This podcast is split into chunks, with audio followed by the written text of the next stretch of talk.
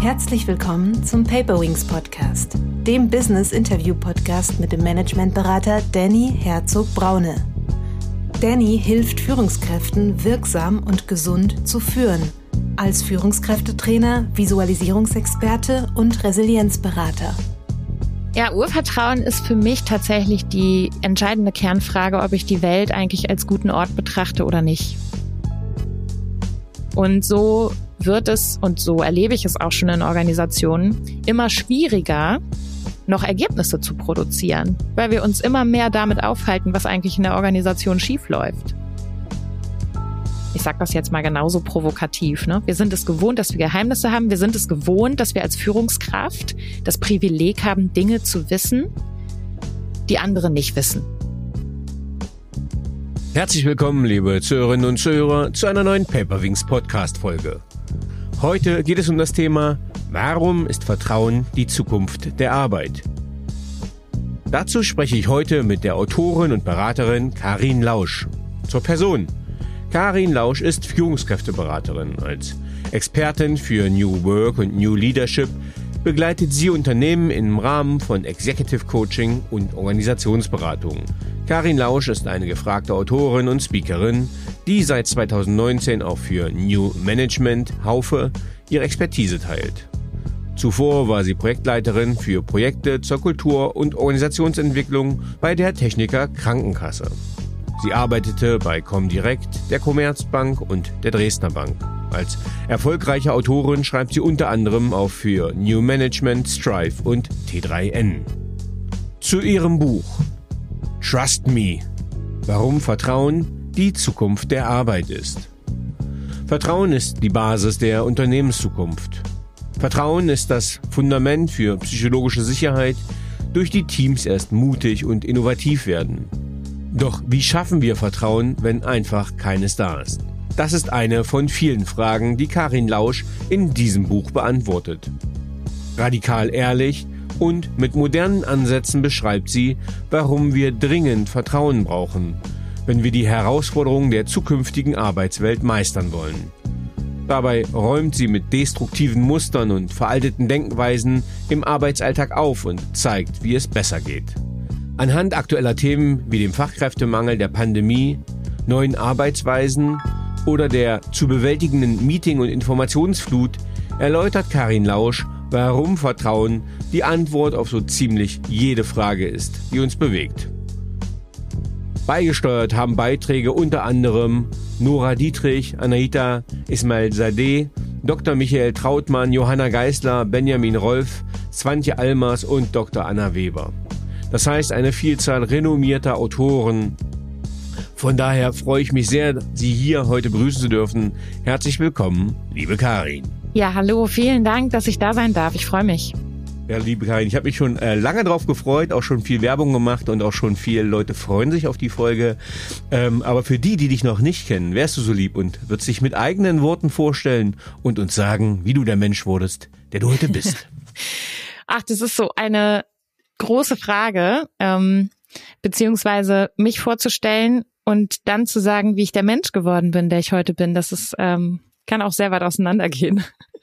Ich bin Karin, ich bin Organisationsberaterin und Executive Coach und ja, mein Herz schlägt seit sehr, sehr vielen Jahren, ich glaube 15 oder 16 Jahren inzwischen, für Führungskräfteentwicklung und Organisationsentwicklung und ich mache das auch in ganz verschiedenen Kontexten seitdem und setze mich vor allem ein für New Leadership, New Work und eine menschliche und gesunde Arbeitswelt. Ich glaube, so kann man das ganz gut zusammenfassen. Das mache ich äh, sowohl als Autorin als auch auf Social Media ähm, laut und gerne und natürlich, indem ich Unternehmen und Führungskräfte begleite. Ja, und wie bin ich der Mensch geworden? ähm, ich finde es unheimlich spannend, was Menschen über sich selbst für Geschichten erzählen weil die Geschichten, die wir über uns selbst erzählen, uns gegenseitig erst verraten, welcher Mensch wir eigentlich sind. Das heißt, ich könnte dir jetzt über mein Leben unterschiedliche Geschichten erzählen und sie wären alle wahr, aber sie würden alle ein unterschiedliches Ergebnis ähm, zutage führen.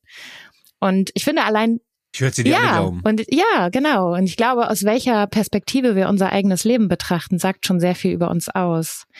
Und wir können die Puzzleteile unseres Lebens einfach auf ganz verschiedene Weise zusammensetzen. Ne? Das heißt, ich könnte dir jetzt so ein paar Dinge aus meinem Leben erzählen und dann könnte ich herleiten, warum ich deshalb heute so bin, wie ich bin.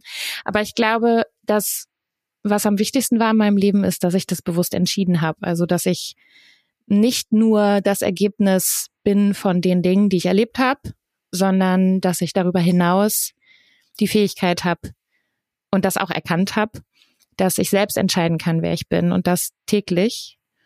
Und ich glaube, das macht ganz viel aus in meinem Leben, aber auch in meiner Arbeit. Ähm, vielleicht doch ein paar Stationen, wie du da hingekommen bist, wo du heute stehst. Also was, was waren so Wegpunkte, die dich dahin gebracht haben? Dass du, bist du glücklich in dem, was du heute machst und wo du gerade stehst? Nee, überhaupt nicht. ja, sehr, klar. Du, also, du warst ja vorher in Banken. Sehr, auf jeden Fall. ähm, ich bin glücklich und ich finde das auch wichtig, dass wir für uns sorgen und dafür sorgen, dass wir glücklich sind. Das ist für mich auch einer der Kernpunkte von New Work, also die Freiheit und ähm, die Selbstverantwortung dafür zu sorgen, dass es mir selbst gut geht und dass ich so arbeiten und leben kann, wie ich das möchte. Das ist für mich eigentlich der Kern von New Work. Und ja, wie bin ich da hingekommen? Also ich stehe schon sehr lange auf eigenen Beinen. Ich musste sehr früh alleine klarkommen, hatte ähm, nicht das Bild einer wahrscheinlich ausgeglichenen, fröhlichen Kindheit, sondern ähm, ja, bin sehr früh erwachsen geworden, ähm, musste auf eigenen Beinen stehen und das hat mich, das hat mich schon sehr geprägt. Das hat mich auf zweierlei ähm, mhm. Hinsicht geprägt. Zum einen natürlich, indem ich selbstständig geworden bin und viel dafür getan habe, alleine klarzukommen. Das hat gute Seiten. Und auf der anderen Seite hat es aber auch dafür gesorgt, dass ich das Gefühl hatte, ich muss auch alleine klarkommen, weil ich kann mich nicht auf andere verlassen. Ne? Also auch das hat ja alles immer zwei Seiten. Und das hat mich schon sehr geprägt, auch dieser innere Kampf. Ähm, ist es jetzt eine gute Welt oder keine gute Welt? Und kann ich mich eigentlich auf andere Menschen verlassen oder nicht? Und ich würde sagen, dass ich die Jahre danach, also nachdem ich dann auch ähm, tatsächlich ausgezogen bin und auf eigenen Beinen gestanden habe, habe ich sehr viel Zeit damit verbracht, zu glauben, dass die Welt nicht gut ist und dass ich ein, mhm. dass ich ja vielleicht nicht gut bin, so wie ich bin und und nicht passe in die Welt und dass die Welt auch nicht gut ist. Und ähm, ich glaube, irgendwann kam dann einfach dieser Punkt, einer dieser Scheidewege im Leben, an dem du stehst und dir überlegen musst, möchte ich jetzt so weitermachen oder muss ich was ändern? Wird die Welt sich ändern oder ja, muss ich was mhm. verändern? Und das meinte ich vorhin auch mit der Fähigkeit, aus der Metaebene auf sich selbst zu gucken und selbst zu entscheiden, weil ich irgendwann einfach verstanden habe, ich kann natürlich so weitermachen wie bisher, aber die Welt, die wird sich nicht verändern und da wird auch niemand daherkommen, der das sich als würdig erweist und auch die Welt wird sich nicht als gut und würdig erweisen. Ich kann nur meine Beziehung zur Welt ändern und ähm, einen anderen Blick dafür gewinnen und das Gute selber finden. Und ähm, ich hatte mir zu dem Zeitpunkt, da war ich irgendwie Mitte 20, relativ destruktive Lebensweisen so angeeignet. Ne? Also wie gesagt, diese Gedanken, ich bin nicht gut, so wie ich bin und ich gehöre irgendwie nicht so richtig dazu und alle anderen haben so viele Privilegien und ich nicht. Und das hat natürlich total viel mit mir gemacht und das hat mich auch sehr begrenzt. Also viele begrenzende, ähm, limitierende Glaubenssätze, die ich so entwickelt habe. Und irgendwann habe ich gemerkt, so kann es irgendwie nicht so wirklich weitergehen. Und ich würde sagen, dann habe ich den Weg angetreten, um mal dahinter zu gucken, warum das eigentlich so ist. Ähm, ja, sehr spannend, äh, weil es klingt nicht so, ähm, wenn man deine äh, Kindheit oder Jugend anhört, was ich nur so raushöre, dass das Thema Vertrauen, Schrägstrich Urvertrauen, äh, dir mit in die Wiege gelegt wurde. Habe ich das so richtig ähm, herausgehört? Ja, genau, das hast du richtig herausgehört, genau. Äh, das ist auch einer der Gründe, die äh, mich natürlich äh, zu dem Buch geführt haben. Mhm. Genau, äh, das ist ja auch die Überleitungsfrage. Ich wollte gar nicht zu deep reingehen, aber äh, die Herleitung ähm, dass jemand ein Buch über Vertrauen schreibt und dann die Beschreibung der Kindheit. Es klingt ja so, nach der Kernverletzung kommt die Kernkompetenz. Genau. Äh, wie ist denn das Buch entstanden und was war die Intention und der Gedanke dahinter? Das ist auch eine schöne Frage. Ja, die, die Idee für das Buch, die kam gar nicht so initial und zuerst, sondern ich habe einfach schon seit vielen Jahren immer mal wieder Artikel geschrieben, in dem Fall für Haufe. Und ich hatte hm. so das Gefühl, äh, Vertrauen, das könnte ja irgendwie ein Thema sein für einen Artikel und ähm, hatte das so abgestimmt und bin dann mal so in, in, in meinen eigenen Denkteich gegangen, um zu überlegen, was möchte ich eigentlich sagen in diesem Artikel. Und ähm, Vertrauen ist einfach das Thema, das mir sehr persönlich und sehr nahe geht, weil es, ja, wie du schon auch gesagt hast, mein Leben prägt und so ein bisschen das Thema meines Lebens ist. Und ähm, du hast das schön auf den Punkt gebracht, äh, die Dinge, in denen wir selber strugglen oder, oder mal gestruggelt haben, äh, die durchdringen wir meist ganz anders und können deswegen auch einen anderen Zugang dafür entwickeln und den auch wieder anderen Menschen nahebringen, die vielleicht noch nicht so diesen Zugang dazu haben. Deswegen glaube ich, dass wir besonders gut in den Punkten helfen können, die wir selber aus allen Perspektiven kennengelernt haben und eben nicht nur aus der Kompetenz heraus. Ähm, ja, und, mhm. und als ich so darüber nachgedacht habe, was möchte ich sagen in diesem Artikel, ist mir sehr schnell klar geworden, dass das für einen Artikel zu viel ist. und, und dass, dass ein Artikel dem überhaupt nicht gerecht wird, diesem Thema. Und dann ging das relativ schnell, dass ich dann mit Haufe auch darüber gesprochen habe, ob wir nicht ein Buch draus machen wollen. Ja, und so ist äh, die Idee für das Buch dann entstanden. Wobei ich auch da sagen muss, das erste Exposé, das ich geschrieben habe, ähm, ist auch noch ein ganz anderes gewesen als das, was das Buch heute ist. Also der kreative Prozess, der war schon echt toll. Und ich habe mich sehr leiten lassen, auch im Prozess nochmal vieles zu verändern. Und die Geschichte, die das Buch heute erzählt, ist, würde ich sagen, auch eine andere als die, im ersten Exposé. Aber genau das ist ja das Besondere an diesen Prozessen. Ja, ich habe gerade, ich glaube, vier Exposés liegen und jedes Mal kommen neue Einflüsse und dann habe ich Lust auf ein neues Buch, was dazu führt, dass ich gerade gar keins schreibe, sondern nur, ich glaube, wir schreiben jetzt gerade auch am äh, gemeinsamen Buch bei Dominik Trott, glaube ich, beide mit. Wie ähm, schön, ja, toll. Ja, äh, das ist. Äh, Du schreibst das Ja, Vorwort, genau. Oder? Das hat sich ganz, äh, ganz kurzfristig genau. jetzt so ergeben. Ja, genau, genau. Du bist ja gut informiert. ja, genau. Ich, na, äh, ich habe meinen Beitrag schon geliefert und ich illustriere ja, die Beiträge. Ja. Äh, das heißt, ich mal es gerade. Äh, mir ist es nur gerade wieder eingefallen, aber äh, das heißt, äh, auch so ein Buchprojekt ist immer im Wandel. Das stimmt. Ähm, und äh, was würdest du denn sagen, für wen ist denn das Buch gedacht? Also wer ist denn die Zielgruppe? Ja, als man mich das gefragt hat, habe ich ganz klar gesagt, die Zielgruppe sind alle Menschen. Also es liegt natürlich nahe bei so einem Buch, dass viele gesagt haben, super, das ist das nächste Buch für Führungskräfte und, und People and Culture, ne, oder HR. Und da habe ich ganz klar gesagt, natürlich ist das für diese Zielgruppen das Buch, ganz klar, aber es ist auch für alle anderen, weil ich eben kein Buch schreiben wollte, in dem es wieder nur heißt, wir nehmen bestimmte Menschen in die Verantwortung und andere nicht sondern in diesem Buch ist es wirklich so, dass alle Menschen etwas für sich finden, weil es bei mir selbst anfängt und wir alle haben eine Geschichte mit Urvertrauen. Wir alle. Wir alle haben Urmisstrauen äh, in uns oder Urvertrauen. Wir haben ähm, Momente im Leben, in denen wir voller Vertrauen sind und Momente, in denen wir voller Misstrauen sind. Und es ist super gut, da mal hinzugucken, warum das eigentlich so ist. Das ist immer der Anfang für gesundes Arbeiten und auch für New Work. Und deswegen ist das Buch erstmal für alle.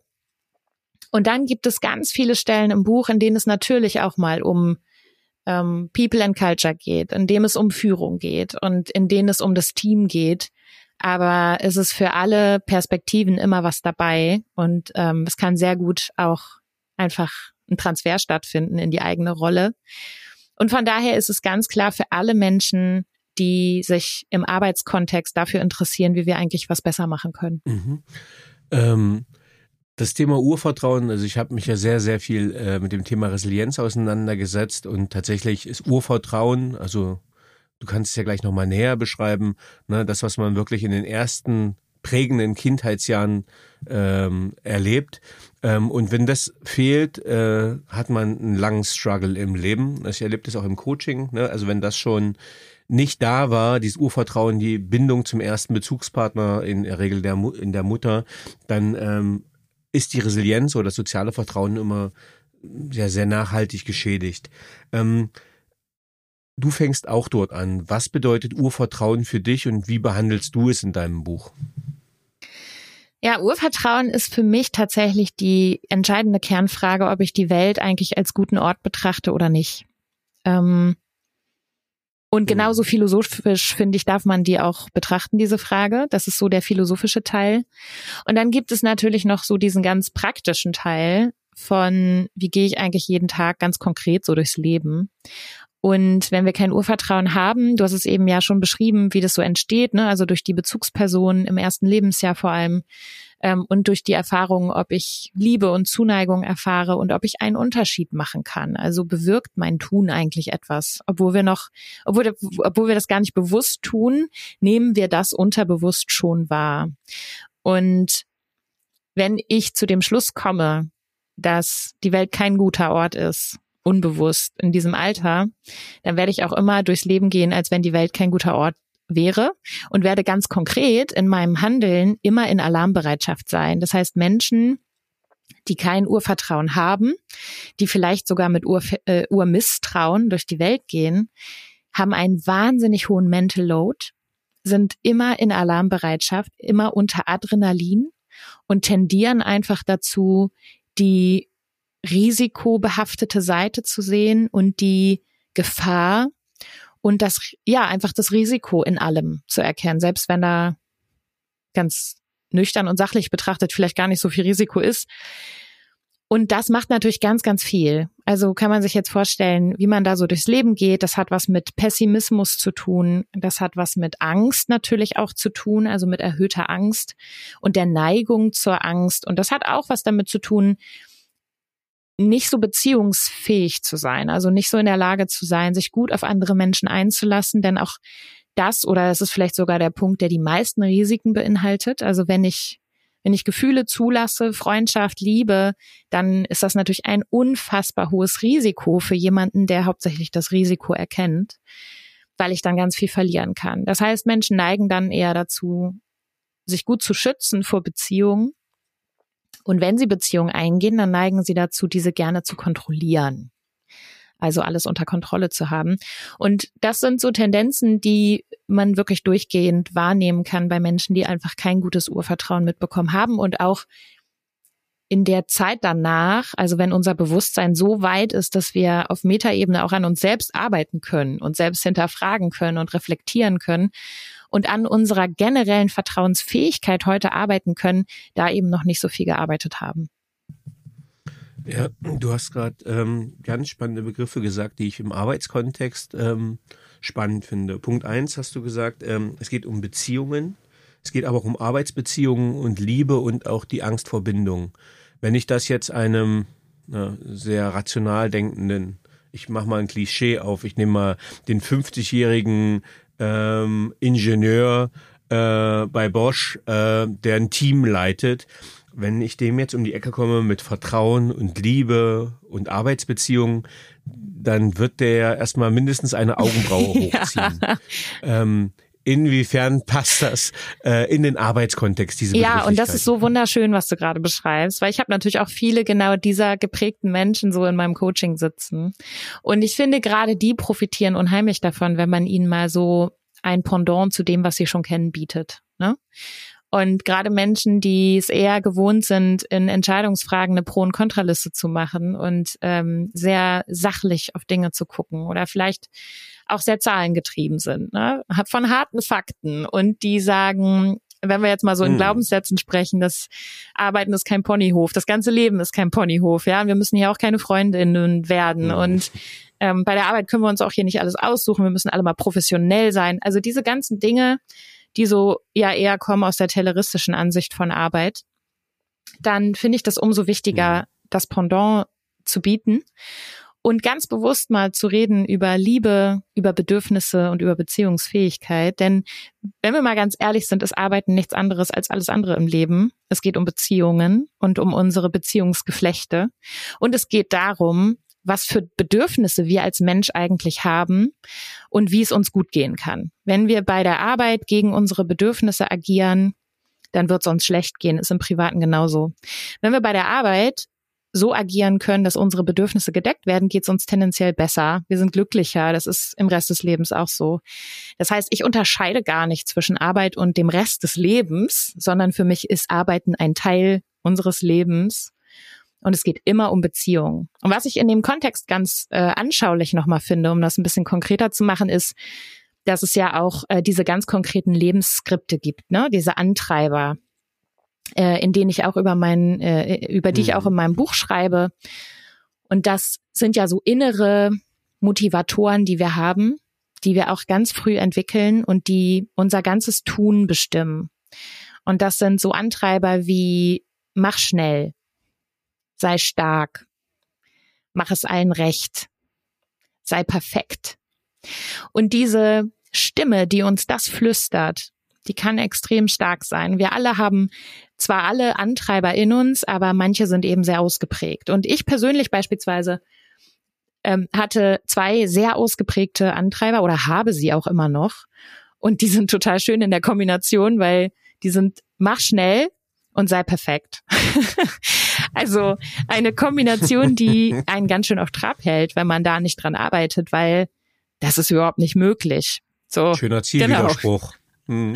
Das ist gar nicht möglich. Ne? Also ich kann nicht, ich kann nicht alles schnell machen wollen, aber gleichzeitig in höchster Vollendung. Und die meisten Menschen haben diese Antreiber bei sich selbst aber noch nie reflektiert. Die können das gar nicht so klar benennen und wissen das vielleicht nur unterbewusst, aber nicht so richtig klar. Und warum haben wir diese Antreiber? weil wir immer nach Liebe streben in unserem Leben, weil wir anerkannt werden wollen, wir wollen gesehen werden, wir wollen gehört werden, wir wollen geliebt werden und wir wollen eine Rolle spielen in unserem eigenen Leben und in dem Leben von anderen Menschen. Selbst jemand, der das nie von sich sagen würde und in so einer Situation die Augenbraue hochzieht, selbst dieser jemand versucht mit seinem Tun nichts weiter als geliebt zu werden. Für manche ist es eben eine Beförderung und eine, eine Gehaltserhöhung und äh, der Respekt von der Mitarbeiterschaft, ja, so. Mhm. Und für jemand anderen ist das einfach eine richtig tiefgreifende Freundschaft. Aber wir alle haben diese Motivatoren ganz tief in uns. Ja, also ähm, auch hier nochmal an die Zuhörerinnen, also die sind extrem wirkmächtig. Also meine beiden sind sei stark und mach schnell. Die haben nicht ganz so einen starken Zielwiderspruch äh, wie dein, aber äh, die können halt sehr, sehr kritisch werden und darunter sehr viel verwurzelt. Ne? Also das macht halt, äh, ist ein gutes Rezept für einen Burnout auch ähm, oh ja, wenn man die ja. Kombination nimmt und die Glaubenssätze, die dahinter stehen, das ist noch sehr viel tiefer wurzelter. Ähm, also ich durfte mich sehr intensiv damit auseinandersetzen in meinem eigenen Coaching äh, und habe viel drüber mhm. gelernt und ähm, macht wirklich mal den Check, diese fünf Treiber, die Karin vorhin genommen hat und überlegt, wie, welchen Einfluss die auf euer Leben auch haben und auf euer ähm, auf euren Umgang mit Menschen und mit euch selbst auch. Ähm, also sehr, sehr wirkmächtig. Absolut, ähm, ja. Und es ist allein schon die Frage, warum habe ich jetzt diese Antreiber? Ähm, um das vielleicht auch nochmal für die äh, ZuhörerInnen ähm, so zu rahmen. Ähm, warum habe ich die? Das spielt natürlich eine ganz große Rolle, wie ich sozialisiert worden bin. Ne? Also wenn mir beispielsweise ich jetzt wirklich als Person, wenn mir in der Kindheit gespiegelt worden ist, dass die Dinge nicht gut genug sind, so wie sie sind und dass es noch besser geht und das immer wieder passiert, dann ist es sehr wahrscheinlich, dass ich einen Antreiber entwickle, der da heißt, sei perfekt, weil ich gelernt habe, dass es nur was Wertiges ist und dass ich nur gut bin, wenn ich keine Fehler mache, wenn es einfach perfekt ist, was ja gar nicht geht, weil Perfektion gibt's überhaupt nicht. Aber dazu steht ja auch eine Menge im Buch. Aber dadurch entstehen diese Glaubenssätze, diese Antreiber. Und ähm, die gehen nicht weg, Ne? Also das heißt, ich kann mich damit ganz intensiv auseinandersetzen und sollte das auch tun. Die werden aber nicht weggehen. Aber das müssen sie auch überhaupt nicht, weil sie sehr nützlich sind. Wir müssen nur selber entscheiden, in welchem Maß wir sie Kontrolle übernehmen lassen wollen. Ja, ich gehe mal, ich gehe mal, werd mal kurz persönlich, weil ich jetzt dieses Thema seit drei Jahren sehr äh, spannend auf der Agenda hatte. Erst mit Resilienzberatung, äh, sogar dann eine Firma gründet. Also auch aus der Kernverletzung kommt die Kernkompetenz. Äh, und jetzt erst bei einem tollen Coaching bei Dr. Petra Bernhard-Zeder über ja energetische Psychologie mit Akupressur sind wir da so ein bisschen mal auf den Grund gegangen, wo dieses sei schnell herkommt, äh, weil der mich wirklich in sein Hamsterrad getrieben hat. Und das Kritische bei diesen Antreibern ist, in dem Moment, wo der Druck erhöht wird und der Stress erhöht wird, verstärken sich diese Antreiber. Das heißt, jemand, ja, der genau. allein schon stark ist, wird, wenn er noch mehr unter Druck gerät, noch stärker und nimmt keine Hilfe in Anspruch. Jemand, der schon unter Druck ist und schnell arbeitet, wird dann noch schneller und arbeitet noch schneller. Das heißt, es ist wie ein Hamsterrad, in dem man sich dann totläuft. Und ähm, diese Glaubenssätze können so tief verankert sein, dass die einem nicht bewusst sind und dass man die wirklich mal explorieren darf. Ich habe das bei mir rausgefunden und seitdem hat bei mir Coaching extrem geholfen, dass mach schnell daher kommt, dass meine männlichen Verwandten alle relativ frühzeitig verstorben sind an Krankheiten und dass mir deswegen einfach Lebenszeit fehlt. Und das war ja, mir aber wow. nicht bewusst, das war mir aber nicht bewusst, ähm, hm. dass das ein innerer Antreiber war. Und seitdem ich das aber entdeckt habe und ein bisschen mit Klopftechniken ein bisschen behandelt habe, ist das deutlich ruhiger geworden, ohne dass die Grundenergie weg ist. Aber das heißt, wir haben hm. wirklich tief verwurzelt in uns Themen, ähm, die uns nicht bewusst sind und diese Treiber ganz nach vorn machen. Wir haben jetzt einen, einen kleinen, einen größeren Schwenk weggemacht, aber es hat viel ja. mit dem Thema Vertrauen zu tun und Arbeitsbeziehungen und was passiert genau. auf Arbeit und warum macht uns Arbeit auch krank. Ähm, und wenn wir genau. zum Thema Vertrauen gucken, was, was gibt es denn dort für Facetten von Vertrauen?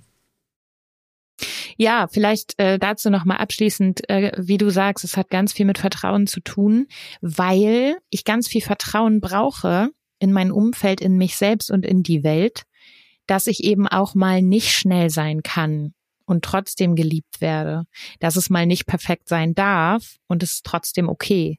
Ne? Oder dass ich mal nicht stark bin, dass ich mal Schwäche zulassen darf, aber die Welt geht nicht unter. Vielleicht da einfach nochmal so die Brücke zum Vertrauen. Was hat denn das mit Vertrauen zu tun? Ähm, und je misstrauischer ich durch die Welt gehe, desto mehr werde ich eben auch in diesem Hamsterrad gefangen bleiben, meiner eigenen Antreiber, weil das so mein mein Stressmuster und mein Sicherheitsmechanismus ist, mit dem ich gelernt habe, dass ich in Anführungsstrichen gut durch die Welt komme. Ne? Genau, also ja. was für Facetten hat Vertrauen? Ja, also eine Facette haben wir ja gerade schon ähm, uns ein bisschen angeguckt, so das Urvertrauen. Und die Facetten von Vertrauen, also von unserer Vertrauensfähigkeit dann im Leben, die rahme ich immer ganz gerne so als das Selbstvertrauen. Also vertraue ich eigentlich mir selbst? Ein großes Thema, ähm, hat mit diesen Antreibern zu tun, über die wir gerade gesprochen haben und natürlich mit dem Urvertrauen, mit unserem Selbstwertgefühl und auch mit Selbstwirksamkeit. Also haben wir das Gefühl, dass wir im Leben etwas erreichen können? Können wir einen Unterschied machen? Was halten wir von uns selbst? Und wie spricht unsere innere Stimme eigentlich zu uns? Ist sie nett und gütig und liebevoll oder reden wir mit uns selbst auf so eine gemeine Art, wie wir das mit niemand anderem auf der Welt machen würden. Und dann gibt es das, die, die Vertrauensfähigkeit in andere Menschen. Also vertrauen wir anderen. Und das finde ich super spannend. Das muss ich sagen, war für mich auch nochmal sehr, sehr erkenntnisreich, als ich das fürs Buch geschrieben habe, weil ich da nochmal erkannt habe, dass wir unglaublich viel darüber sprechen, was andere eigentlich dafür tun müssen, dass wir ihnen vertrauen.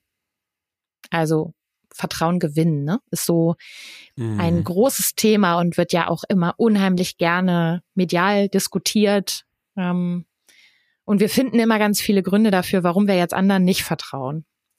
Und dann habe ich das fürs Buch mal so illustriert ähm, und aufgeschrieben und habe mir vorgestellt, das ist ja super spannend. Also wenn ich dann daherkomme mit meinem kaputten Urvertrauen und und meinen ganzen Erfahrungen in meinem Leben und meinem Menschenbild, das ja auch noch eine große Rolle spielt, also wie gucke ich überhaupt auf mich und andere Menschen, dann ist das schon ganz schön, ähm, dann ist das schon ganz schön herablassend, dass ich erwarte, dass ein anderer Mensch mir mit meinem ganz persönlichen Köfferchen, das ich da so mit mir trage, jetzt Vertrauen irgendwie, mein, mein Vertrauen gewinnen muss, mir beweisen muss, dass dieser Mensch vertrauenswürdig ist.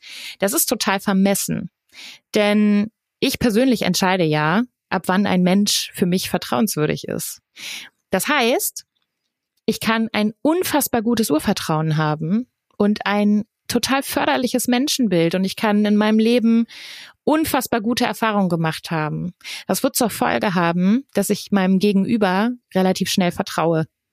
Damit hat mein Gegenüber aber erstmal nicht viel zu tun. Das heißt, mein Gegenüber muss mir in dem Fall viel weniger beweisen. Ja, so Dinge wie Wohlwollen und Kompetenz und Zuverlässigkeit und äh, Ehrlichkeit und so. Diese, diese Dinge, die wir ganz gerne damit auch verbinden, Vertrauen herzustellen. Davon müsste mein Gegenüber mir wahrscheinlich relativ wenig beweisen und ich würde schon vertrauen. Mhm. Bin ich aber ein Mensch, der eher von Urmisstrauen geprägt ist, schlechte Erfahrungen gemacht hat, immer wieder im Leben, ein hinderliches Menschenbild hat, weil ich von mir selbst oder anderen einfach grundsätzlich nicht viel halte, dann wird mir der gleiche Mensch viel mehr beweisen müssen an Wohlwollen und Ehrlichkeit und Kompetenz und Zuverlässigkeit und Integrität und Co. Und das habe ich mal ins Verhältnis gesetzt, weil das tun wir relativ selten. Wir reden viel darüber, wie andere uns denn beweisen müssen, dass sie vertrauenswürdig sind, aber wir reden wenig darüber, dass wir uns mal mit uns selbst auseinandersetzen müssen und mit unserer Fähigkeit, anderen überhaupt zu vertrauen. Und da fängt für mich aber die Arbeit an, weil ich habe es vorhin schon mal gesagt, ne, die Welt wird sich nicht als würdig erweisen. Ähm, Menschen werden sich nicht einfach als vertrauenswürdig erweisen. Dafür müssen sie erstmal Vertrauen bekommen. Und da fängt für mich dann auch die Geschichte an. Wir müssen anfangen und Vertrauen geben. Und das hat was mit uns zu tun. Und das ist eine bewusste Entscheidung, das erstmal zu tun. Und dann steht auf einem ganz anderen Blatt, wie, und das ist die dritte Facette von Vertrauen, wie jemand mir Vertrauenswürdigkeit zeigt. Ne? Also mhm. erstmal muss ich Vertrauen geben und erst dann kann mir ein Mensch auch zeigen, ob das jetzt eine richtige Entscheidung war, zu vertrauen. Und da habe ich gerade schon so ein paar Dinge genannt. Da geht es ganz stark darum bei unserer Vertrauenswürdigkeit um, um Dinge wie, bin ich zuverlässig? Also halte ich mein Wort? Halte ich meine Timings? Zählt mein Wort etwas? Halte ich mich daran, was ich verspreche? Bin ich ehrlich? Sage ich also die Wahrheit in Anführungsstrichen, also meine Wahrheit zumindest? Habe ich ein Wohlwollen meinem Gegenüber? Ähm, äh, gezeigt. Also meine ich es gut oder ist meine Selbstorientierung höher als mein Wohlwollen? Dann wird es wahrscheinlich anderen schwerfallen, mir zu vertrauen. Ähm, bin ich integer? Also passen die Dinge, die ich tue, zu den Dingen, die ich predige? Und so weiter. Da gibt es so ein paar Dinge, die ähm, gute Marker dafür sind, ob jemand vertrauenswürdig ist. Aber es fängt eben nie bei der Vertrauenswürdigkeit an, sondern immer bei mir selbst und bei meiner Vertrauensfähigkeit. Mhm. Ähm, jetzt weiß ich ja, dass viele Führungskräfte und Personaler diesen Podcast hören und die, äh, ich nehme jetzt mal so einen klassisch blauen Typen, so einen rationalen oder so einen roten, so einen, also so einen aufgabenorientierten, extrovertierten, so einen Leader-Typ, der sagt, es ist mir doch egal, ob die Leute mir vertrauen, solange der ROI stimmt, der Return on Invest. Ähm, warum sollten wir diese Menschen zu einem Wandel bewegen und ähm, ja, der harte Betriebswirt, was hat der für einen Nutzen von Vertrauen? Oh, wunderschön, ja. Was wir lange getan haben im Arbeitskontext, ist, dass wir den Menschen ignoriert haben. Ja, mit seinen Belangen und seinen Bedürfnissen. Und wie gesagt, sehr telleristisch geprägt. Es war lange mehr von Bedeutung, dass wir funktioniert haben, als unter welchen Bedingungen wir funktioniert haben. So. Das ändert sich jetzt. Das ändert sich aus vielerlei Hinsicht, einfach weil wir deutlich sensibler sind, wenn es um unsere Gesundheit geht, ähm, weil die Gesellschaft so erschöpft ist wie nie, weil Arbeit immer verdichteter ist und, und deswegen uns einfach auch mehr belastet, weil wir einen akuten Fachkräftemangel und einen Arbeitnehmermarkt haben. Ne? Also es gibt so ganz viele mhm. Gründe, warum wir heute anders auf Arbeit gucken und auch gucken müssen. Das resultiert natürlich auch darin, dass jüngere Generationen, die eben jetzt andere Arbeitsbedingungen und Arbeitsmarktbedingungen gewohnt sind, natürlich auch andere Ansprüche stellen, die wir alle gestellt hätten, wenn wir die Rahmenbedingungen gehabt hätten. Und wir merken an vielen Stellen, dass wir mit dieser harten betriebswirtschaftlichen Sicht auf Arbeit natürlich weitermachen können, aber dass wir dann wenig Menschen für uns gewinnen werden. Das heißt, die Akzeptanz und die Toleranz, die Menschen an den Tag legen, wenn so geführt wird, die schwindet von Tag zu Tag. Mhm. Wir Menschen wollen heute im Arbeitskontext die Ziele der Organisation, die betriebswirtschaftlichen Ziele mit unseren Bedürfnissen vereinen. Und das ist für mich auch zukunftsfähig. Alles andere ist einfach nicht zukunftsfähig. Wenn ich nur, wenn ich nur nach Zielen arbeite und nach KPIs, dann werde ich das nicht relativ lange mehr machen auf dem Markt. Das ist meine ganz klare Voraussage. Ich muss den Menschen einbeziehen und ich muss ihn wahrnehmen im Arbeitskontext und ich muss herausfinden, wie ich seine Bedürfnisse mit denen der Organisation vereinen kann.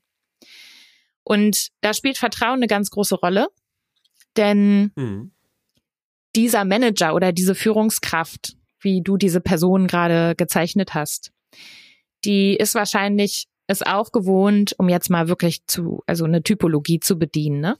Mhm. Ganz bewusst. Du hast ja gerade schon von Rot und, und Blau und Grün gesprochen. Das sind ja auch alles so Typologien, mhm. die ich ähm, du durchaus auch kritisch sehe. Aber um das jetzt mal ganz bewusst zu tun, die ist wahrscheinlich auch in der Hierarchie ähm, aufgestiegen, hat das Gefühl, dass sie sich was erarbeitet hat, dass sie was weiß und dass sie was kann. Und diese Art von Führung, die wird auch immer weniger funktionieren in der Zukunft, weil unsere Arbeit, ich habe es eben schon gesagt, immer verdichteter wird, weil Aufgabenbereiche immer komplexer werden und größer werden, weil wir eben auch nicht mehr wie früher am Band stehen und klare Prozesse vollführen, sondern weil es ja weil, weil es komplex ist, weil wir auf verschiedenen Ebenen arbeiten müssen, weil wir immer mehr Wissen anhäufen müssen. Und wir können gar nicht so schnell lernen, wie wir das Wissen anwenden müssen. Und dann ist es auch schon wieder nicht mehr aktuell. Das heißt, diese Person kann sowieso nicht mehr ähm, alleine führen und die Verantwortung tragen, sondern sie muss in Zukunft Verantwortung auf eine ganz andere Art abgeben an die Menschen, die die Expertise haben für ihren Bereich. Und allein das hat schon ganz viel mit Vertrauen zu tun. Denn wenn ich diese Person bin und dieses Vertrauen nicht habe, weil ich sage, mir ist eigentlich nur wichtig, dass der äh, ROI stimmt und der Mensch ist mir egal, ähm, dann habe ich wahrscheinlich kein förderliches Menschenbild. Ne? So. Mhm. Und dann wird es mir schwerfallen, diesen Menschen mehr Verantwortung zu geben. Ähm, oder ich würde es nur tun, indem ich sie kontrolliere und mit Zahlen tracke. Das wird aber sich auswirken auf die Leistungsbereitschaft dieser Menschen, weil sie natürlich spüren, dass ihnen nicht wirklich vertraut wird. Also werden sie sich wieder auflehnen gegen die Kontrollmechanismen und die Zahlen. Und so wird es, und so erlebe ich es auch schon in Organisationen, immer schwieriger, noch Ergebnisse zu produzieren, weil wir uns immer mehr damit aufhalten, was eigentlich in der Organisation schiefläuft. Und wenn ich nicht möchte, dass Menschen gehen, weil sie woanders menschlichere und förderlichere Arbeitsbedingungen vorfinden, dann muss ich mich als dieser Mensch, den du da skizziert hast, von meinem Stand in der Hierarchie lösen und von meinem Anspruch auf Zahlen, Daten und Fakten und muss mich dafür öffnen, wie ich eigentlich Menschen dabei unterstützen kann, Sinn zu finden in der Arbeit und wie ich sie dabei unterstützen kann, Verantwortung zu übernehmen und wie ich ihnen Raum geben kann dafür. Wie ich also selber auch ein Stück weit Platz mache, damit andere diesen Platz einnehmen können. Mhm. Ähm, ich will mal direkt ein Beispiel aus der Praxis nehmen und dir als quasi Aufgabe stellen. Und zwar, ich nehme jetzt, äh, ist reales Beispiel. Ich nehme jetzt eine Führungskraft, die auf mich zukommt und sagt, Danny, ich habe ein neues Team. Das ist gerade im Aufbau, wir sind ein schnell wachsendes Unternehmen. Ähm, die sind alle international eingekauft, in Anführungsstrichen ongeboardet, ähm, kommen zu unterschiedlichen Zeitpunkten. Ich habe die nur remote, wir sind jetzt sieben, acht Leute. Ähm, ich möchte daraus ein hochperformantes Team machen. Momentan, das sind alles Experten auf ihrem Gebiet, aber wie kriege ich die dazu, ein leistungsfähiges, starkes Team zu werden. Was wären deine Antworten? Was kann, was kann man da machen und was sollte man vielleicht nicht machen? Also Stichwort Dysfunktionalitäten eines Teams oder Möglichkeiten zur Performance-Steigerung. Ja, ähm, ja, genau. Also ich glaube, das ist auch etwas, was ganz viele Unternehmen und Führungskräfte gerade kennen. Ne? Also gerade auch unter dem Aspekt der verteilten Führung und des verteilten mhm. Arbeitens. Ob sie jetzt neu sind oder, oder gar nicht so neu, aber ich erlebe das bei ganz vielen, dass diese Fragestellung da ist. Ähm, auch bei Teams, die sie schon länger kennen und jetzt irgendwie sich entfremdet haben ne? durch die letzten Jahre. Mhm. Ähm, und da muss man tatsächlich vorweg erstmal immer sagen, es gibt da nicht die eine Blaupause, sondern ähm, das kennst du ja auch aus deiner Arbeit, es braucht immer eine gute Analyse, was das eigentlich ist für ein Team und hm. wie ist denn so die DNA und äh, wie sind die Menschen und wie sind die Umstände, die, der Kontext, die Rahmenbedingungen, ne? das spielt ja alles eine große Rolle. Ähm, vielleicht, um es mal kurz konkret zu machen, ich könnte dir jetzt ganz konkrete drei Punkte geben, ne? Also hier so ein Drei-Punkte-Plan, mach das, mach das, mach das. Und das hätte vielleicht in einem anderen Team gut funktioniert, aber in diesem Team gibt es einfach Rahmenbedingungen und, und einen Kontext, also das, was die äußeren Einflüsse so mitbringen im System einer Organisation, die das total torpedieren, was wir da machen. Ne? Also beispielsweise mhm. im Aufbau von psychologischer Sicherheit. Ähm, da kann ich gleich noch näher drauf eingehen. Aber wenn ich Vertrauen in einem Team erstmal etablieren will, das vielleicht auch remote und verteilt arbeitet, aber dieses Team wird die ganze Zeit konfrontiert mit widersprüchlichen Zielvorgaben von unterschiedlichen Führungskräften, unterschiedlicher Hierarchieebenen beispielsweise, dann wird das immer wieder für Misstrauen sorgen, weil das Widersprüchlichkeit erzeugt.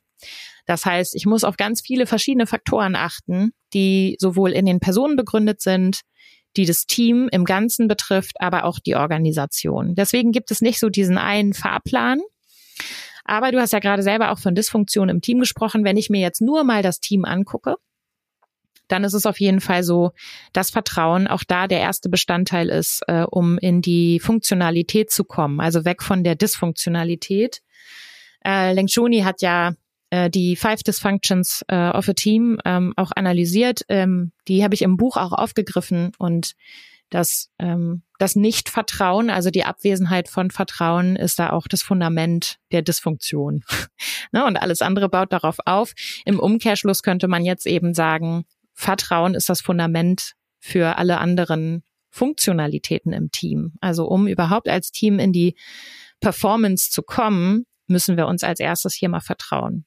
Und wie kann ich das jetzt ähm, anregen, gerade auch in einem Remote-Umfeld? Mir hilft es immer zu überlegen, was würden wir denn tun, wenn wir nicht verteilt arbeiten würden, ne? Was würden wir mhm. denn tun, wenn wir alle in einem Büro wären, so wie, so wie in ganz tradierten klassischen früheren Umfeldern? Da würden wir ja Zeit miteinander verbringen. Und wir würden dafür sorgen, dass es irgendwie einen, ähm, einen Austausch gibt auf menschlicher, persönlicher Ebene. Ne? Der würde einfach entstehen.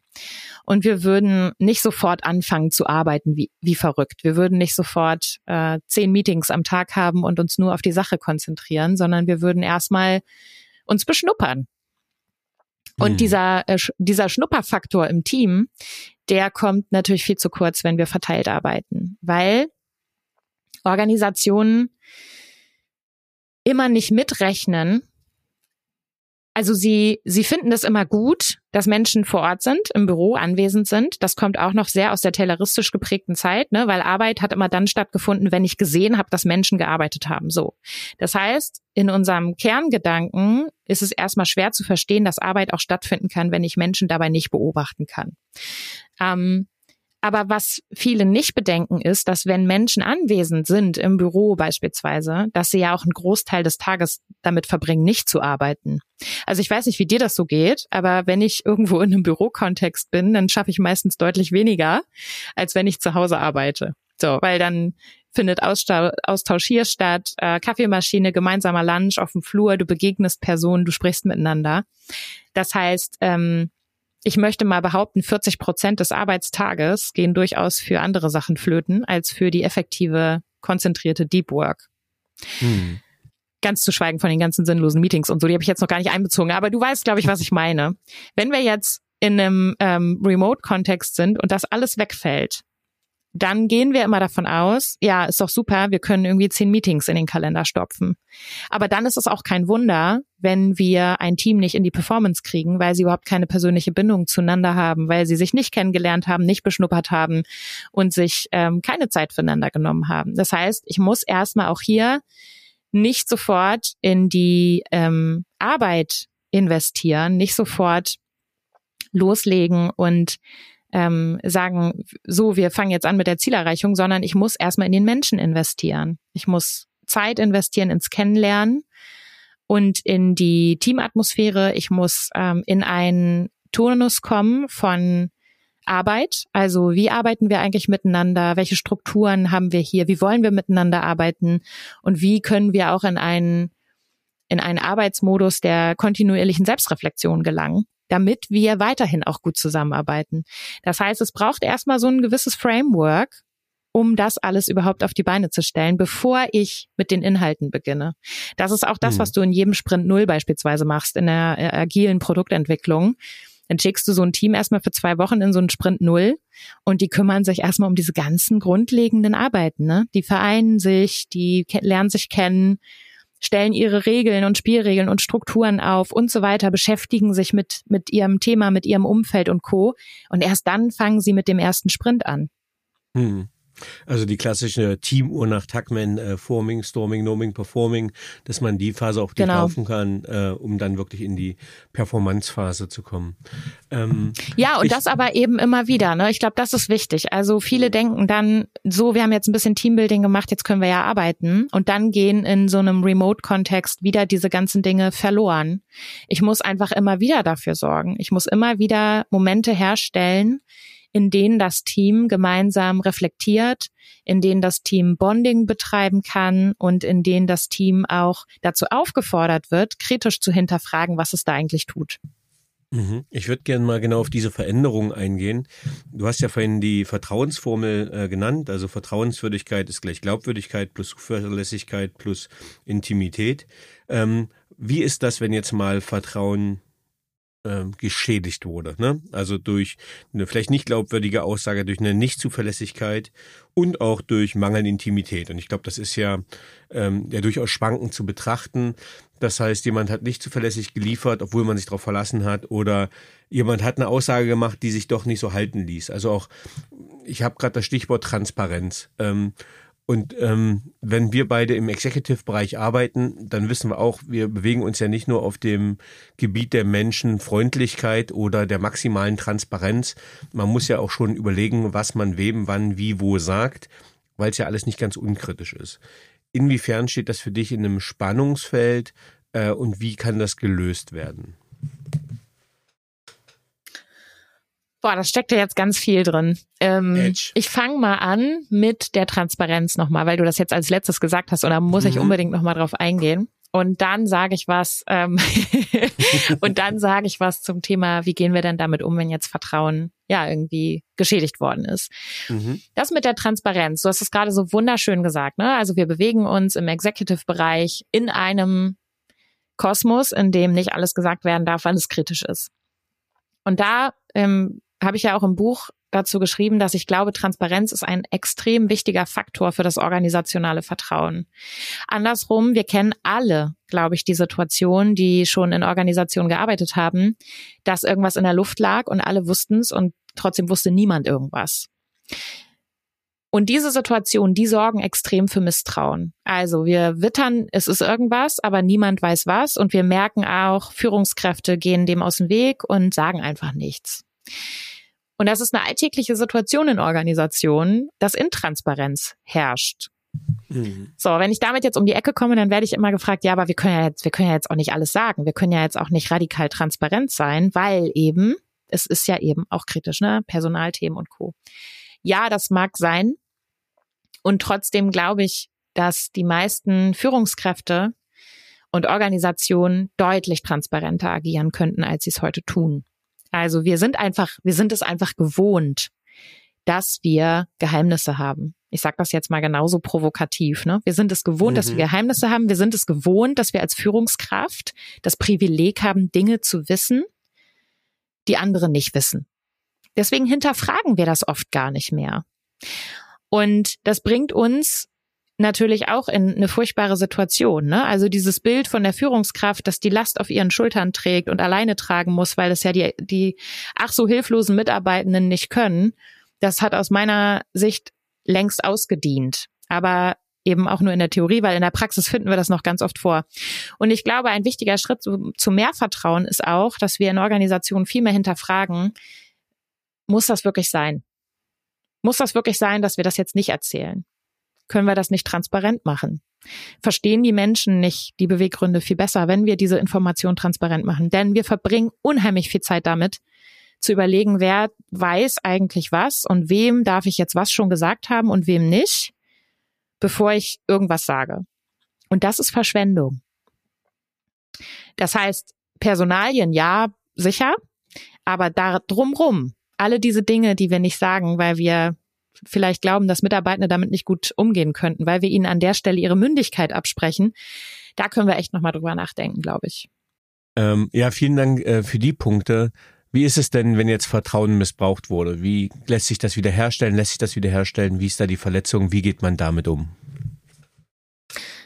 Ja, auch das super individuell. Ne? Also die Frage ist, warum wurde es genau missbraucht? Es gibt ja oft auch gute Beweggründe. Ähm, also was waren da die Gründe? Wie ist das dazu gekommen und so weiter? Ähm, muss ich, glaube ich, gar nicht so viel zu sagen, weil es ist äh, super individuell, warum sowas passiert. Aber auch an diesen Stellen ist es total hilfreich, nicht gleich sich auf die andere Person zu stürzen, die das Vertrauen vermeintlich missbraucht hat, sondern erstmal bei sich selbst zu gucken, was macht das gerade mit mir? Und welche Verletzung kommt da erneut zutage, ne? Weil wir reagieren oft dann getriggert und massiv, stark und vielleicht auch manchmal übertrieben, wenn wir das Gefühl haben, wir erleben etwas nochmal, was wir schon mal erlebt haben. Und gerade bei Menschen, die sich schwer damit tun zu vertrauen, wenn die dann das Gefühl haben, dass ihr Vertrauen missbraucht wird, dann sehen sie schnell rot und führen aber eher eine Unterhaltung mit sich selbst oder mit ihrer Vergangenheit als mit dem Gegenüber. Also von daher mein Appell auf jeden Fall, Selbstreflexion ist key, auch an der Stelle. Erstmal gucken, Moment mal, was macht das gerade mit mir? Ja, warum macht es das mit mir? Und was habe ich schon mal erlebt, was vielleicht ähnlich war? Ich finde, das sind drei unheimlich mächtige Fragen, die ich auch im Coaching immer wieder stelle und ähm, die immer wieder ganz, ganz interessante Dinge zutage führen. Und erst wenn ich da an der Stelle gearbeitet habe, dann sollte ich mich damit befassen, was jetzt eigentlich der Anteil der anderen Person ist.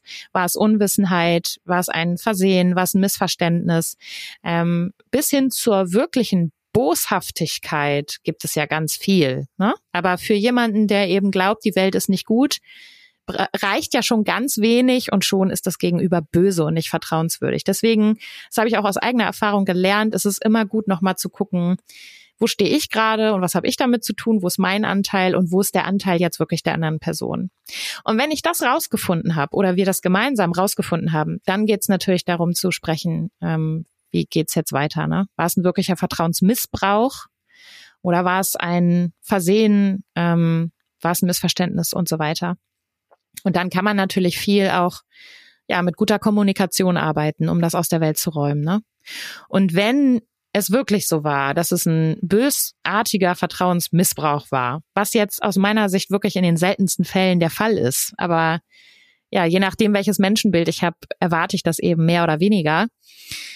Dann ist wichtig aus meiner Sicht, dass wir nicht alle über einen Kamm scheren. Denn auch da wieder Menschen, die nicht so gut darin sind, nur das Gute im Menschen und in der Welt zu sehen, neigen auch gerade im Arbeitskontext dazu, viele zu bestrafen für etwas, was wenige getan haben. Ne? Also bestes Beispiel ist so im äh, auch wieder im Arbeitskontext in dieser ganzen Return to Office Debatte, dass wir vielleicht das Gefühl haben, in einem Team läuft's nicht so gut. Oder ein Mitarbeitender oder eine Mitarbeitende haben irgendwie das Vertrauen missbraucht, haben mit der Arbeitszeit ähm, irgendwie waren nicht im Umgang nicht ganz so ehrlich mit der Arbeitszeit oder was auch immer. Und schon neigen wir dazu zu sagen, jetzt gibt's hier eine Regelung, alle müssen mindestens an vier Tagen die Woche im Büro sein. Und damit bestrafen wir viele für das, was wenige getan haben, weil dieser Negativitätseffekt beim Menschen einfach immer präsenter ist als das, was positiv ist. Das heißt, wir sehen gerne das, was nicht so gut läuft und das überstrahlt dann schnell den Rest. Aber Vertrauen heißt eben auch, oder Vertrauensfähigkeit bedeutet auch, mit, mit Vertrauensmissbrauch umgehen zu können. Und deshalb sollten wir immer gut trennen zwischen der Person, die tatsächlich unser Vertrauen missbraucht hat und den anderen, die uns loyal gegenüber waren und ähm, dürfen sie nicht für das bestrafen, was andere getan haben. Mhm. Ähm, ja, was ich da in dem Punkt auch sehr, sehr wichtig finde, also was ich äh, am Anfang immer von, wenn so Teams gegründet werden, so von Teamworkshops, mal gerne festhalte, ist die Erwartungshaltung, also die gegenseitige Erwartungshaltung. Die Erwartungshaltung der Mitarbeitenden an die Führungskraft und die Erwartungshaltung der Führungskraft an die Mitarbeitenden. Ähm, denn oft ist unser Vertrauen enttäuscht über ungeklärte Sachen, die nie ausgesprochen wurden. Also wirklich mal auch Transparenz. Ja, genau über die Ist- und Erwartungshaltung. Ähm, denn äh, nachher ist irgendwer eingeschnappt, beleidigt, enttäuscht, wie auch immer, ähm, zu Sachen, die nie äh, sauber geklärt wurden. Denn der Mensch will ja funktionieren, der Mensch will ja in das System passen. Es gibt ja selten jemanden, der sagt, ach, jetzt nehme ich mich mal richtig schön A-punktmäßig, äh, um wirklich negativ aufzufallen und jemandem anderen das Misstrauen zu äh, Vertrauen zu missbrauchen. Das findet ja oft nicht statt. Ja, Absolut. Und da fällt mir immer ein, dieses, äh, diese kleine Geschichte von Loriot und dem Hammer ist es, glaube ich. Ich weiß nicht, ob du die kennst, aber ich glaube, da braucht jemand einen Hammer und ähm, hat dann so die Idee, irgendwie zum Nachbarn zu gehen und zu sagen, naja, ich frage den einfach, ob er mir mal seinen Hammer leihen kann. Und dann fängt so das Gedankenkino an, ne? Und dann sagt die Person zu sich selbst so, ach, wobei, ah, der hat mich in letzter Zeit immer schon so komisch angeguckt, ne, wenn ich an ihm vorbeigegangen bin und hat mich auch irgendwie gar nicht gegrüßt. Und dann geht das so weiter, diese Negativspirale von Gedanken, ne? Und diese ganzen enttäuschten Erwartungen an diese Person äh, kommen dann so raus und die Person redet sich so richtig rein in diese Enttäuschung und wird dann wütend. Und das Ende vom Lied ist dann, dass, dass diese Person dann eben zum Nachbarn hingeht, klingelt und der Nachbar macht auf und die Person sagt, behalt doch deinen Scheißhammer. So. und ich finde, das ist so wunderschön, weil es, weil es einfach zeigt, dass ganz viel von dem, was wir glauben, was die Welt uns zeigt, sind wir selbst. Ja, also unsere Umwelt ist immer ein Spiegel unserer selbst und eine selbstgemachte Lebensrealität, wenn wir uns nicht reflektieren, wenn wir nicht daran arbeiten. Und äh, deswegen ist es super wichtig. Und ich sage auch immer, Erwartung zu haben ist leicht, aber sie zu enttäuschen auch. Ne? Aus genau dem Grund, den du gerade genannt hast. Oft kennen die anderen unsere Erwartungen nicht. Sie sind oft auch überhaupt nicht mit der anderen Person synchronisiert. Sie sind nicht auf ähm, Realität geprüft. Sie haben mehr mit uns zu tun als mit der anderen Person. Und äh, deswegen bin ich ein großer Fan davon, Erwartungen mal sein zu lassen. Gerade auch im Vertrauenskontext weniger Erwartungen an den Tag zu legen und mehr über Bedürfnisse zu sprechen. Ja, sehr schön. Ähm, es ist das passiert, liebe Karin, was ich erwartet habe. Wir haben uns äh, schön verquatscht und äh, ich habe natürlich nicht annähernd äh, die Fragen äh, ähm, stellen können, die ich vorbereitet habe. Und das ist aber auch gut so, denn äh, auch wenn wir ungefähr die Hälfte deines Buchs so touchiert haben von dem, was an Inhalten dran ist, ähm, es gibt noch viele andere Themen. Ich will es mal ganz kurz äh, für die äh, Zuhörerinnen sagen. Ähm, was gibt's für Kapitel, was gibt's für Bezeichnungen. Hier fängt's an, das Urvertrauen, Vertrauen, was ist das eigentlich, psychologische Sicherheit, Trust Me, die sieben Dimensionen für mehr Vertrauen, Transparenz, Reflexion, Unterstützung, Sinn, Termintreue, Menschlichkeit, Ehrlichkeit. Ähm, und dann kann jemand, der macht da alles kaputt und weil Vertrauen unser Leben verändert. Ähm, und ihr werdet gehört haben, liebe Zuhörerinnen, äh, wir haben vielleicht die Hälfte davon touchiert. Und das ist auch gut so, denn das Buch ist sehr dicht, es ist inhaltsreich, es ist super lesbar. Ähm, aber nichtsdestotrotz, liebe Karin, gibt es noch etwas, was dir besonders wichtig ist, was wir noch nicht angesprochen haben bisher? Also ich fand dass die Fragen super waren, so wie sie waren. Ich fand, da waren äh, echt viele Fragen dabei, die mich auch selber wieder mal zum Nachdenken gebracht haben. Deswegen dafür erstmal vielen, vielen Dank. Und das, was ich wirklich nochmal mit auf den Weg geben will, ist, ähm, dass dass die eigene Reflexionsfähigkeit oft viel wichtiger ist als ähm, als eine äh, Lösung auf dem schnellen Weg, die uns jemand äh, mitgeben kann. Das finde ich wirklich nochmal wichtig und dafür steht auch dieses Buch. Das heißt, da sind ganz viele Praxisbeispiele drin und auch ganz viele Anekdoten aus meiner Erfahrung und aus meinem Leben und auch viele Perspektiven von ja ganz tollen Co-AutorInnen wie äh, Anna Weber, Michael Trautmann, Nora Dietrich, äh, Johanna, ähm, äh, Johanna Geisler oder auch äh, Benjamin Rolf. Aber am Ende geht es vor allen Dingen darum in dem Buch, dass die LeserInnen mitnehmen, dass sie selbst aktiv werden können und dass sie Einfluss nehmen können auf ihr Umfeld, auf ihre Organisation, auf ihr Team und vor allen Dingen auf ihr Leben, indem sie sich mit diesem Thema auseinandersetzen. Und ähm, ja, das ist der erste Schritt und ich glaube, dadurch wird schon sich ganz, ganz viel verändern. Und ich freue mich total, dass ich darüber hier heute bei dir sprechen durfte und natürlich auch über jede Rückmeldung zum Buch. Vielen Dank dir. ähm, gerne, aber äh, du bist noch nicht entlassen, du darfst noch nicht. Ach so, ähm, ich muss noch. Wie jetzt? Ich dachte, ich habe jetzt Feierabend. rein Zeitmanagement wären wir da fast soweit, aber äh, die äh, geschulten Hörerinnen wissen, dass der persönliche Teil jetzt noch kommt. Und äh, da leite ich direkt rüber. Was braucht äh, Führung deiner Meinung nach heute wirklich? Führung braucht meiner Meinung nach heute wirklich mehr Verständnis. Und zwar mehr Verständnis in Richtung, die Führungskraft ist nicht an allem schuld. Wenn wir so weitermachen, dann werden wir, glaube ich, immer weniger Menschen finden, die Lust haben zu führen. Und deswegen glaube ich, wir brauchen ein, ein neues Verständnis von Führung. Auf welche berufliche Leistung bist du besonders stolz oder hat dich glücklich gemacht? Natürlich auf das Buch. also Safe. es ist schon, äh, bin ich schon war schon eine taffe Zeit jetzt, das letzte Jahr, ähm, in dem ich das, in der ich das Buch geschrieben habe und bin jetzt natürlich auch echt froh und stolz, das zu Ende gebracht zu haben. Das ist schon ein großes Projekt, aber das weißt du ja aus eigener Erfahrung. Ähm, ja, aber äh, ist es nicht auch so, äh, nach dem ersten Buch folgt das nächste Buch? Wie ist da dein Gefühl? erstmal kleine Brötchen. So okay. ja, genau. Genau. Erstmal kleine Brötchen backen, erstmal das nächste Vorwort schreiben.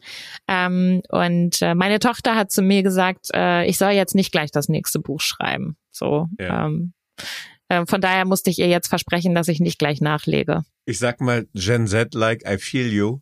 Äh, also ich habe mich auch auf eine kurze Pause äh, fokussiert und deswegen äh, habe ich dankend Dominiques Angebot angenommen und habe erstmal da was Kleines zugesteuert. ja, genau, genau. Sehr ähm, schön. Welche Fähigkeit bzw. Fertigkeit möchtest du gerne haben, die du noch nicht hast? ich würde unheimlich gern Gedanken lesen können. Ich finde, das würde Coaching so viel leichter machen. Ähm, ja, genau. Ich würde gern Gedanken lesen können. Finde ich unheimlich spannend. Okay, ich weiß das, nicht, ob du damit so viel positiver Energie umgehen könntest. mit so viel positiver Energie? ja. ich habe es bewusst euphemistisch ausgedrückt. Äh, nicht euphemistisch, sondern äh, reduziert ausgedrückt. Okay, lass ja, ich einfach ja. so stehen ähm, kleiner oder ich formuliere es andersrum. Ich habe bewusst äh, das Bild äh, weggeschaltet beim Podcast, damit äh, ich nicht durch Karin so abgelenkt werde. So, äh, ich habe ja aber gesagt, es liegt an mir. So, okay, nächste Frage. Ähm, welche drei Bücher haben dich am meisten beeindruckt oder beeinflusst? Oh ja, okay. Ähm, welche drei Bücher? Wow, ich habe wirklich eine große, große Liebe zu Büchern. Das heißt, ich lese echt viel und habe immer viel gelesen. Das ist deswegen eine sehr schwere Frage. Aber ich ähm, würde auf jeden Fall sagen, ich bin okay, du bist okay von Thomas Harris. Äh, das ist auch ein Buch, auf das ich in meinem Buch verweise. Da geht es so um dieses ganze Thema, ja, wie gucken wir eigentlich auf uns selbst und auf andere Menschen? Ne? Also das Thema Menschenbild, das mich sehr geprägt hat auch in meiner Trainerausbildung und Coachausbildung. Es begleitet mich einfach bis heute. Ja, das würde ich auf jeden Fall äh, in die Top 3 mitnehmen, das Buch. Dann ähm, das Buch äh, On the Way to New Work. Ähm, natürlich auch ähm, von Michael Trautmann, Svantje Almers und Christoph Magnussen, in dem sie einfach so viel Wissen aus ihrer gesamten Podcast-Reise, aber auch Erfahrungen und so viele Perspektiven von so vielen tollen anderen Menschen, die ganz viel tun und ausprobieren und experimentieren auf dem Weg zu neuer Arbeit, zusammengefasst haben und ähm, was wirklich gut gelungen ist, finde ich. Und dann noch, ähm, jetzt muss ich echt überlegen, was ich da noch nehme.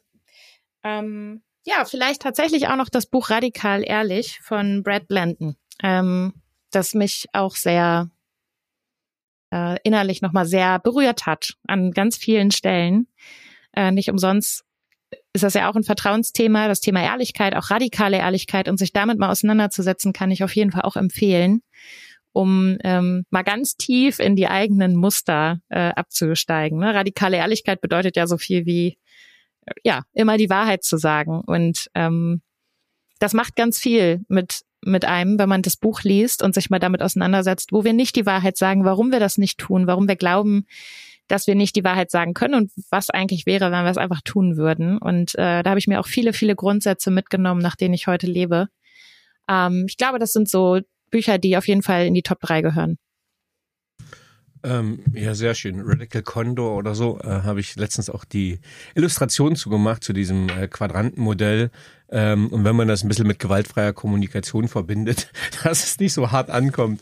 Ähm, Richtig, genau, sehr, genau. Sehr, äh, ein sehr mächtiges, sehr wichtiges mächtig. Tool. Genau. Ähm, ja. me mega gut, äh, fand ich auch äh, ein super Graphen. Aber seht ihr demnächst in einem, in einem anderen Buch. Ähm, was waren die drei einflussreichsten Erkenntnisse, die deine berufliche Entwicklung bestimmten? Boah. Jetzt holst du aber hier auch echt noch Klipper ja, ja. raus, ne? da, darum darum gibt's ein Konzept wow. vorher, meine Liebe. Ja, ja, ja, ja, ja. ich bin ja eher so die Improvisatorin. Kannst du die Frage ja. nochmal wiederholen, bitte? Ja. Äh, du hast auch alle Zeit der Welt. Also nur du bist begrenzt. Ja. Was waren die drei ja. einflussreichsten Erkenntnisse, die deine berufliche Entwicklung bestimmten? Mhm. Die drei einflussreichsten Erkenntnisse waren also Nummer eins auf jeden Fall, äh, das ist etwas, das wurde mir in meiner Trainerinnenausbildung mitgegeben. Ähm, willst du eine gute Trainerin sein, dann schau erst in dich selbst hinein. Ich glaube, da war ich auch echt noch jung und da habe ich angefangen so, ne, mit diesem ganzen Thema Selbstreflexion. Wusste damals ja noch nicht, wie sehr mich das so catchen würde. Das hat auf jeden Fall ganz viel gemacht mit mir. Und dieser Spruch kommt im Original von Schulz von Thun, der gesagt hat, willst du ein, ein guter Kommunikator oder eine gute Kommunikatorin sein, dann schau erst in dich selbst hinein. So. Und diesen Spruch können wir auf so viele Rollen übertragen, auf Führung, ähm, auf Coach, auf Mensch. Ne? Also am Ende gibt's da ja überhaupt keine Begrenzung. Und das hat ganz viel mit mir gemacht. Mhm. Dann ähm, eine zweite Erkenntnis ähm, habe ich mitgenommen in meiner Ausbildung zur systemischen Organisationsberaterin von der Christina Grubendorfer, die damals die Ausbildung geleitet hat von äh, Simon Weber Friends. Äh, Entschuldige, ganz kurz, die äh, habe ich am ja. Mittwoch im Podcast. die ist Ach, Mittwoch wie schön, hier. dann grüß sie ganz lieb. Ja, sehr schön. Ja, dann, dann musst du sie unbedingt grüßen. Genau, die hat ja auch vor kurzem ein Buch rausgebracht. The Real genau, Book und, ähm, Work oder so. Mhm. Richtig, genau, genau. Das mhm. wird bestimmt auch ein toller Podcast. Da höre ich auf jeden Fall rein. Ähm, ja, und äh, die Erkenntnis war, jedes Problem ist für ein anderes Problem eine Lösung. Also ein Problem ist für ein anderes Problem die Lösung. Das ist einfach eine andere Sicht auf Probleme zu gucken. Ne? Wir glauben ja immer, das ist ein Problem und das muss weg. Aber im systemischen ähm, Organisationskontext geht es eher darum, hinter die Fassade zu gucken und zu schauen, mit so einer Haltung, das ist ja interessant oder das ist ja spannend, lass doch mal gucken, wofür das denn gut ist, was da passiert, ja? Also mhm. beispielsweise die Mitarbeitenden äh, schotten sich im Homeoffice ab und haben überhaupt keine Lust mehr ins Büro zu kommen. So ein ganz, ganz aktuelles Thema so, ne? Und wir kriegen mhm. die irgendwie nicht ins Büro. Statt dann zu sagen, ja, dann legen wir ihnen jetzt halt äh, vier Office-Tage auf und schaffen eine Quote und eine Regel, dann mal zu sagen, ist ja spannend, wofür ist das denn gut? Aus ihrer mhm. Sicht, dass sie nicht mhm. mehr ins Büro kommen. Also wofür ist dieses Verhalten eine Lösung? Und dann kommt man auf ganz andere Dinge in der Organisation und auf Dysfunktionen, die ähm, wir nur dadurch finden können, wenn wir den Hinweisen folgen. Und ich glaube, wir folgen den Hinweisen viel zu selten. Das hat mein berufliches Leben sehr geprägt. Also gerade diese systemtheoretische Sicht auch auf Organisationen und, und Problemmuster. Ähm, und danach arbeite und lebe ich auch sehr stark. Und jetzt muss ich echt überlegen, Nummer drei. Tja. Du darfst doch was ja, Nummer drei. nehmen. was? Nein, ich würde auch jetzt hier nie was Triviales nehmen. Ich habe aber eine. Ich habe aber eine. und äh, darüber haben wir heute auch schon gesprochen. Ne? Also die die Erkenntnis, dass wir Menschen uns unsere eigenen Geschichten erzählen über die aus unserer Sicht Realität der Welt und dass wir uns damit auch unsere eigene Realität schaffen und welche, welchen großen Einfluss wir auf uns selbst haben damit. Sowohl konstruktiv als auch destruktiv. Das hat natürlich wieder ganz viel mit Selbstreflexion zu tun. Aber ähm, es gibt ja auch diesen, äh, diesen Spruch, zwischen Reiz und Reaktion gibt es einen Raum, ne? also den, den ja. Raum der Freiheit. Und das war auch so eine Erkenntnis für mich, zu sagen, bevor ich meinen Trigger Points folge, und das tue, was ich schon immer getan habe und mich emotional involvieren lasse, wie ich es schon immer getan habe, weil ich so gelernt habe, einfach mal kurz innehalten und zu hinterfragen, was passiert hier gerade, ist unfassbar mächtig. Auch gilt auch für jeden Menschen in jeder Rolle, völlig egal. Ähm, und das sind alles so Tools, die können vor allen Dingen wir selber anwenden. Ne? Dafür brauchen wir niemand anderen. Ja. Ähm, ja, also da finde ich so schön. Ich hatte letztens auch das äh, Gespräch hier mit Katrin Busch-Hohlfelder. Ähm, äh, und die hat von Angelika Gulda dieses schöne Wort der Arschengel gehabt, ähm, die quasi nur die Spiegel sind. Ne? Das heißt, über wen ja, regen wir genau. uns am meisten auf und sind das nicht nur die Spiegel, die uns vorhalten, was uns, uns an uns selbst stört. Und das fand ich, äh, und das ist mit diesem Reizreaktionsschema ähnlich. Ne? Was triggert mich gerade genau. und was hat das eigentlich mit mir zu tun? Ja, genau. Oder anders gesagt, ne, den Spruch gibt's ja auch, wenn wir nur Arschlöchern begegnen, wer ist dann das Arschloch? ja, den kann ich noch nicht. Ich kannte nur die Geisterfahrer, alles Geisterfahrer hier. Ja, okay. Ähm, ja, genau. ähm, wenn du mit einer historischen oder lebendigen Persönlichkeit einen gemeinsamen Abend verbringen könntest, mit wem würdest du es gerne tun und warum? äh, ja, ja, habe ich schon mal in, in, in einem Kontext gesagt und würde ich tatsächlich wieder sagen, habe ich nicht bereut. Äh, mit Angela Merkel würde ich äh, gerne mal Abendessen.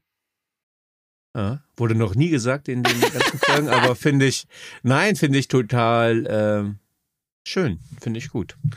Äh, ja, also wer sich mit ihrer Geschichte mal auseinandersetzt, äh, als Frau, ähm, mit ihrer ähm, Geschichte, mit ihrer Herkunft, wie ihre ähm, Karriere, wie der Karriereweg in der Politik ausgesehen hat ähm, und wie sie, mit welchem Selbstbild sie da so durchgegangen ist, dann würde ich unheimlich gerne mal mit ihr zusammensitzen und mal versuchen, diese Frau emotional so richtig aus der Reserve zu locken.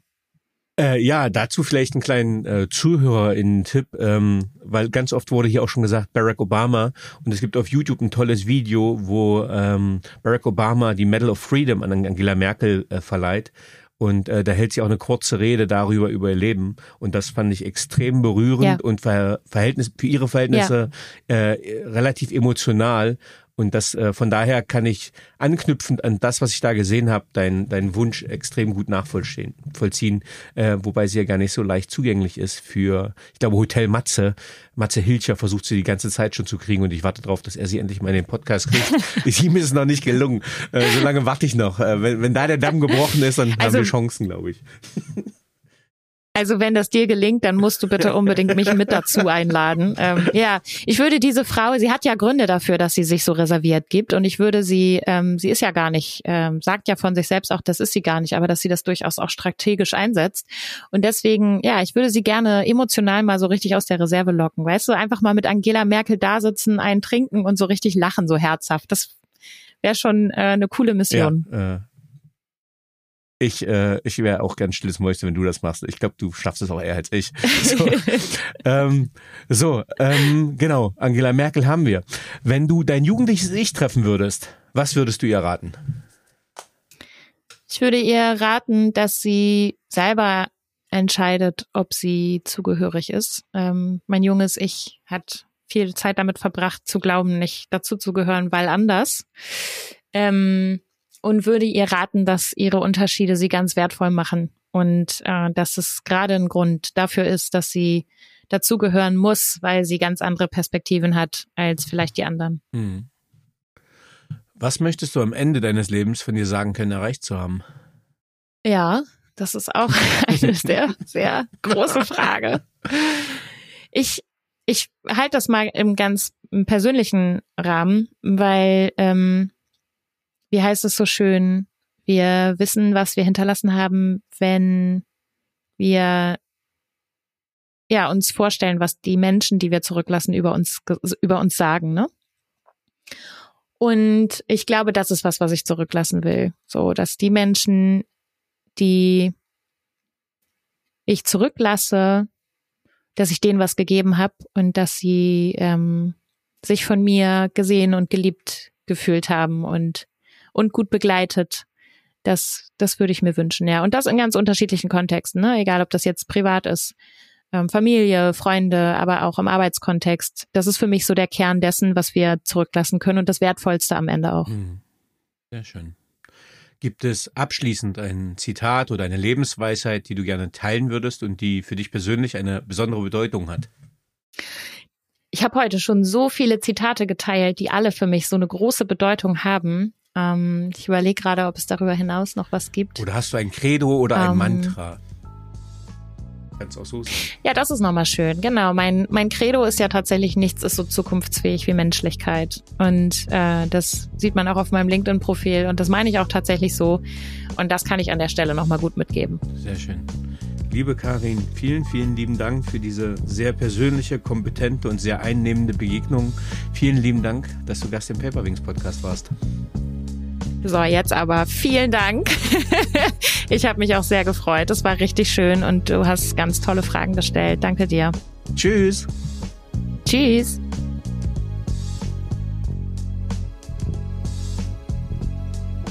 So, liebe Zuhörerinnen und Zuhörer, ich hoffe, Ihnen hat dieser Podcast gefallen. Wenn er Ihnen gefallen hat, hinterlassen Sie gerne ein Abo, eine positive Bewertung und empfehlen Sie diesen Podcast weiter. Bleiben Sie gesund. Mit besten Grüßen, Ihr Danny Herzog Braune.